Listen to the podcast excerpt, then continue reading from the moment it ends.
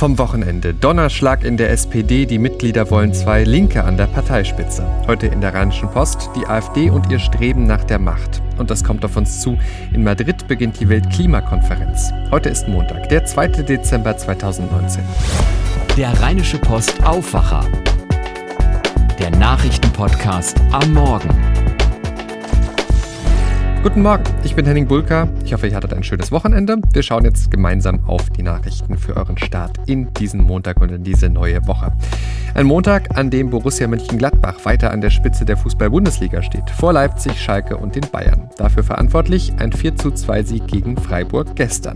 Gladbachs Torwart Jan Sommer sagt bei Sky aber, wir denken da nicht so viel drüber nach über die Tabellenführung. Wir machen uns nicht so viele Gedanken darüber. Ich meine, nächste Woche kommt, kommt Bayern zu uns nach Hause in den Borussia Park. ein weiteres äh, großes und wichtiges Spiel für uns und jetzt wir, wir, wir wollen Schritt für Schritt gehen. Ähm, wir hatten jetzt eine schwierige Woche, das waren schwierige Gegner, schwierig zu bespielen sind und ähm, ja, jetzt äh, einfach weitermachen. Trotzdem, viele Gladbach-Fans dürften sich momentan freuen über Platz 1 in der Liga sehr interessiert, hat viele Leser von RP Online diese Meldung vom Wochenende. In der Nacht auf Sonntag ist die Düsseldorfer Feuerwehr zu einem Einsatz alarmiert worden. Ein Hybridauto hatte Feuer gefangen. Das Luxusfahrzeug stand lichterloh in Flammen. 9000 Liter Löschwasser und eineinhalb Stunden waren nötig, um das Feuer zu ersticken. Die große Menge an Wasser musste aufgebracht werden, um die brennende Lithium-Ionen-Batterie des Autos ablöschen zu können, erklärte die Feuerwehr. Ein Kleinwagen, der daneben stand, wurde auch zerstört. Gesamtschaden 150.000 1000 Euro. 23 Jahre sind seit dem Mord an Claudia Ruf vergangen. Sie war damals elf. Die Polizei versucht noch immer, den Täter zu finden. Jetzt mit einem Massengentest in Grevenburg. Und da gibt es eine große Resonanz. In der ersten Phase dieses Massengentests haben rund 95 Prozent der angeschriebenen Männer eine Speichelprobe abgegeben. Konkret bis Sonntagabend sind 945 Männer freiwillig zum Test erschienen. Die Bonner Polizeipräsidentin Ursula Bolsova sagt ein überwältigendes Ergebnis. Tja, und war sonst noch was am Wochenende? Ja, na klar. Und das ist heute auch das große Thema bei uns in der RP. Ich sage nur die SPD. Auf Clara Geiwitz und Olaf Scholz entfielen 98.246 Stimmen. Das sind 45,33 Prozent. Auf Saskia Esken und Norbert Walter Borjans entfielen 1114.995 Stimmen. Das sind 53,06 Prozent. Norbert Walter Borjans, ehemaliger Finanzminister von NRW und Saskia Esken, Bundestagsabgeordnete aus Baden-Württemberg. Sie sollen die neue SPD-Doppelspitze werden, haben die Genossen entschieden. Lauter Jubel am Samstag im Willy Brandt-Haus in Berlin, als die Interimsvorsitzende der SPD, Malu Dreyer, das Ergebnis der Mitgliederbefragung bekannt gibt. Es ist ein Donnerschlag, der durch die Partei geht, denn die Mitglieder haben sich damit gegen Olaf Scholz und Clara Geiwitz entschieden, also gegen Befürworter der Großen Koalition. Und stattdessen haben die Mitglieder gesagt, nein, wir wollen zwei Linke an der Parteispitze. Und zwar zwei, die der GroKo sehr skeptisch gegenüberstehen und bestimmte Bedingungen nachverhandeln wollen. Norbert Walter Borjans, genannt Novabo und Saskia Esken, die wissen natürlich, was das für ein Wirbel in der Partei auslöst und entsprechend versöhnliche Töne schlugen sie am Samstag an. Versöhnlich in die Partei, aber ohne nicht hart in der Sache zu sein. Wir wollen allen unsere beiden Hände reichen, die andere Teams unterstützt haben, auch im Vorwahlkampf. Jetzt müssen wir zusammenstehen. Nur gemeinsam können wir das schaffen, die SPD wieder stark zu machen, wieder glaubwürdig, wieder standhaft für eine gerechte Zukunft zu stehen. Uns ist sehr bewusst, dass das hier nicht eine Frage von Sieg oder Niederlage ist, sondern dass es eine Frage ist, diese eine großartige sozialdemokratische Partei zusammenzuhalten und da, wo sie schon mal ein bisschen auseinanderstrebt, auch wieder zusammenzuführen. Und was sagt die CDU zu all dem? Zwei Parteilinke an der Spitze der SPD, die den Koalitionsvertrag nachverhandeln wollen? Wir stehen zu dieser Koalition.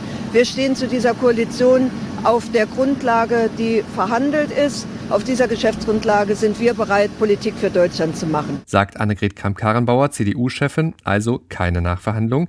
Ähnlich CSU-Chef Markus Söder im ZDF. Ja, wir haben einen Koalitionsvertrag äh, verhandelt. Der ist sogar durch ein Mitgliedervotum der SPD entschieden worden. Äh, bloß weil ein Parteivorsitzender wechselt, verhandelt man keinen Koalitionsvertrag neu.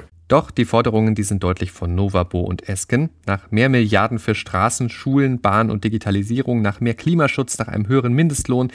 Das werden sehr spannende Tage, denn schon am kommenden Wochenende sollen die beiden vom Parteitag richtig gewählt werden. Und spätestens dann könnte es auch weitere personelle Konsequenzen geben. Denn nochmal, der jetzige Vizekanzler und Finanzminister Olaf Scholz, der hat kein Votum der Mitglieder bekommen. Mal abgesehen von allem, was jetzt auf die Große Koalition zukommt, zuallererst ist das natürlich ein Votum für neue SPD-Chefs und damit ist vermutlich für die Genossen die wichtigste Frage, schaffen es die beiden Neuen, die SPD aus dem Umfragetief zu führen, sie wieder beliebter bei den Wählern zu machen? Eine Frage, die die Deutsche Presseagentur an den Politologen Oskar Niedermeyer gestellt hat, Professor an der Freien Universität Berlin. Ich bin da sehr skeptisch. Ähm, sie sind einer größeren Öffentlichkeit noch völlig unbekannt. Sie müssen also erstmal dafür sorgen, dass sie überhaupt bekannt werden. Und ähm, das ist schon mal eine Riesenaufgabe. Und äh, mit ihrem äh, dezidierten Linkskurs werden sie natürlich auch nicht alle äh, SPD-Anhänger wirklich erreichen können vor ihnen liegt sehr, sehr viel Arbeit, weil sie ja zuallererst mal die Partei wieder hinter sich vereinen müssen. Das wird schon schwer genug. Und dann müssen sie Inhalte definieren, ähm, für die sie stehen. Und wenn sie sich da zu weit nach links bewegen, dann wird es so sein, dass ähm, da nicht so sehr viele Wähler sind, die sie da ansprechen können. Und zudem haben sie dann natürlich die Konkurrenzpartei Die Linke noch ähm, mit am Hals. Nehmen wir mal an, es käme tatsächlich zu Neuwahlen. Wäre das eine Chance oder würde das komplett ins Chaos führen? Die Befürworter des Bruchs der Koalition, die erwarten, dass sich dadurch dann alle Probleme der SPD auflösen. Das ist natürlich mitnichten der Fall. Äh, jetzt äh, in Neuwahlen zu gehen mit einem völlig unbekannten Führungsduo ist schon mal eine Schwierigkeit. Und zweitens hat die SPD so viele inhaltliche Baustellen in wichtigen Bereichen, also Flüchtlingspolitik, wo der Riss quer durch die Partei geht, auch jetzt bei der Klimapolitik, wo man aufpassen muss, dass man nicht äh, einen großen Teil der Stammwähler in der Arbeiterschaft Landwirtschaft verprellt und so weiter. Das heißt, ähm, es sind doch einige Probleme da, wo ich dann eher sagen würde, es ist eher unwahrscheinlich, dass die SPD bei schnellen Neuwahlen äh, einen Riesensieg einfährt. Die Einschätzung des Politikwissenschaftlers Oskar Niedermeyer. Wenn euch dieses Thema weiterführend interessiert, wir haben uns heute in der RP unter anderem angeschaut, weshalb Norbert Walter Borjans und Saskia Esken eben doch auch umstritten sind. Ich sag nur Thema Steuer-CDs. Außerdem lest ihr viele Stimmen nicht nur aus der SPD zur Entscheidung der Mitglieder. Ausführlich in der gedruckten Zeitung und auf RP Online. Nicht nur bei der SPD gab es am Wochenende aber Neuigkeiten, sondern auch auf der anderen Seite des politischen Spektrums, bei der AfD. Tino Kropalla ist neuer Parteichef gemeinsam mit Jörg Meuthen. Kropalla ist Maler und Lackierermeister aus Sachsen und tritt die Nachfolge von Alexander Gauland an. Die AfD will es mit diesem Duo an der Spitze nun wirklich schaffen zu regieren. Doch das ist ganz schön kompliziert, analysiert mein Kollege Henning Rasche. Er war auf dem AfD-Parteitag dabei am Wochenende und seinen Bericht findet ihr ebenfalls bei uns. Schauen wir damit jetzt auf die Themen, die heute wichtig werden. In Madrid beginnt heute die Weltklimakonferenz. Insgesamt werden diese und nächste Woche 25.000 Teilnehmer erwartet. Die Konferenz wird zeigen, wo die Welt steht in Sachen Klimaschutz. Auch Proteste von Klimaaktivisten sind geplant, wenn die Konferenz zum Schluss in die entscheidende Phase geht. Carola Frenzen berichtet für die Deutsche Presseagentur aus Madrid. Über was soll bei der Konferenz denn konkret gesprochen werden und wie stehen die Chancen, etwa die hohen Erwartungen der Klimaaktivisten von Fridays for Future zu erfüllen?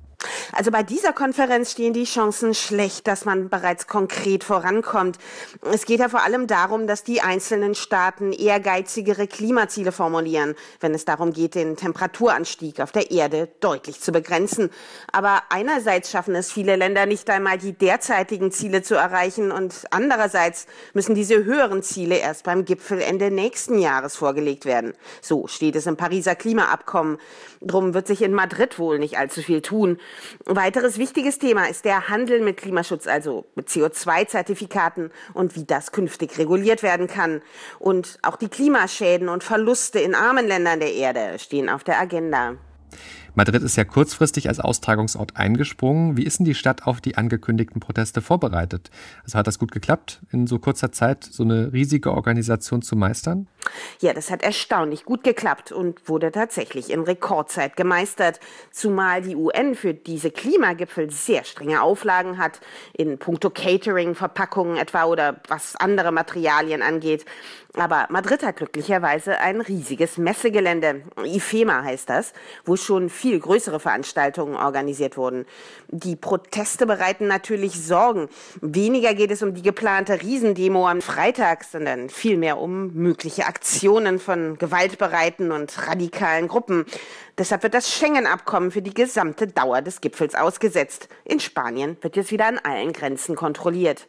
Auch Greta Thunberg, die Begründerin von Fridays for Future, wird bei dem Gipfel erwartet. Wie bekannt ist sie denn in Spanien und welche Bedeutung hat überhaupt das Thema Klimaschutz dort? Ja, also Greta ist ja genauso bekannt wie überall sonst.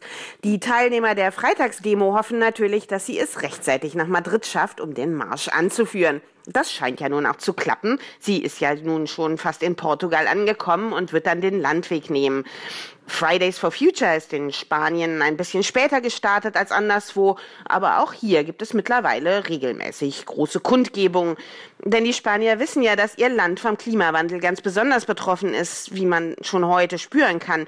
Hitzewellen und Dürren werden stärker, die Landwirtschaft leidet und langfristig wird das auch der Tourismus spüren. Denn, naja, bei 45 Grad mag wohl niemand gerne am Strand liegen. Carola Frenzen, Dankeschön.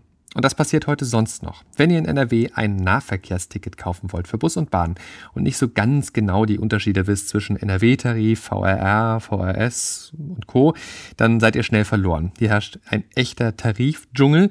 Eine neue App soll das nun einfacher machen. Mobil NRW heißt sie und das Versprechen, eine App für alle Nahverkehrstarife in Nordrhein-Westfalen. Heute Mittag wird Mobil NRW vorgestellt. Auch auf EU-Ebene ist die Bahn heute Thema. Die EU-Verkehrsminister beraten über das Thema Fahrgastrechte im europäischen Bahnverkehr. Im Gespräch ist unter anderem, Bahnunternehmen bei Fällen von höherer Gewalt von der Haftung zu befreien, also zum Beispiel bei Unwettern. Die Minister wollen hier zu einer gemeinsamen Linie kommen. Kanzlerin Angela Merkel kommt heute Vormittag in Berlin mit Vertretern von rund 40 landwirtschaftlichen Verbänden und Organisationen zusammen. Mit dem Agrargipfel reagiert die Bundesregierung unter anderem auf Proteste gegen geplante neue Vorgaben zum Schutz von Insekten und strengere Düngeregeln. Agrarministerin Julia Klöckner hatte zugesagt, die Bauern bei weiteren Umweltschutzregelungen mit einzubeziehen. Fast zwei Monate nach dem Terroranschlag in Halle beginnt der Landtag von Sachsen-Anhalt heute mit der Aufarbeitung. Am Morgen konstituiert sich in Magdeburg ein Untersuchungsausschuss. Auf Antrag der AfD-Fraktion soll das Gremium den Polizeieinsatz beleuchten. Am 9. Oktober hatte ein bewaffneter Mann versucht, in die Synagoge in Halle einzudringen. Als er scheiterte, erschoss er in der Nähe eine 40-Jährige und einen 20-Jährigen. Die Synagoge war zum Zeitpunkt des Anschlags am höchsten jüdischen Feiertag Yom Kippur nicht unter Polizeischutz. Jetzt noch der Blick aufs Wetter für Nordrhein-Westfalen. Laut deutschem Wetterdienst heute viele Wolken, immer wieder auch mit kurzen Schauern, im Bergland Schnee, dazu maximal 7 Grad. Nachts sinken die Temperaturen teils unter Null, es kann also glatt sein. Morgen dann viele Wolken, teils auch Nebel. Regen soll keiner fallen, dazu bis 8 Grad morgen. Am Mittwoch insgesamt freundlicher. Das war der Rheinische Postaufwacher vom 2. Dezember 2019. Ich bin Henning Bulker, habt jetzt einen guten und erfolgreichen Tag. Bis morgen. Ciao, ciao.